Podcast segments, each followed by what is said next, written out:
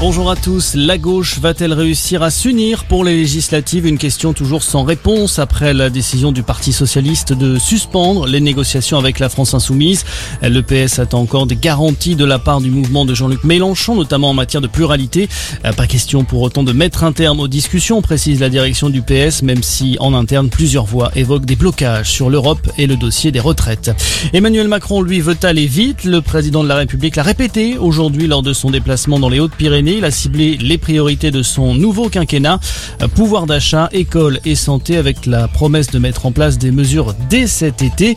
En revanche, Emmanuel Macron assume de prendre son temps pour former le nouveau gouvernement, deux jours seulement après la proclamation officielle des résultats de la présidentielle par le Conseil constitutionnel.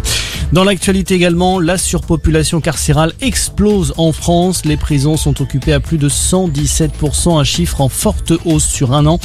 Dans le détail, la France compte plus de 60 71 000 détenus au 1er avril pour seulement 60 000 places dans les prisons. L'inflation euh, s'accélère en avril, plus 4,8% sur un an selon les chiffres publiés par l'INSEE. Les prix ont particulièrement augmenté dans le secteur de l'énergie et de l'alimentation dans un contexte de guerre en Ukraine. Conséquence, eh bien, la consommation des ménages est en baisse et la croissance est en berne, 0% au premier trimestre 2022, loin des prévisions de l'INSEE. La France condamne des frappes indiscriminées menées hier soir par la Russie à Kiev, des bombardements en pleine visite du chef de l'ONU, Antonio Gutiérrez, dans la capitale ukrainienne. Au moins une personne a été tuée. Il s'agit d'une journaliste ukrainienne qui travaillait pour une radio internationale.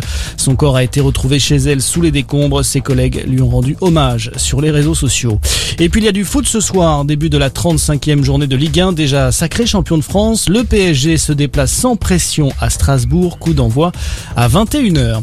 Voilà pour l'essentiel de l'actualité. Très bonne journée à tous.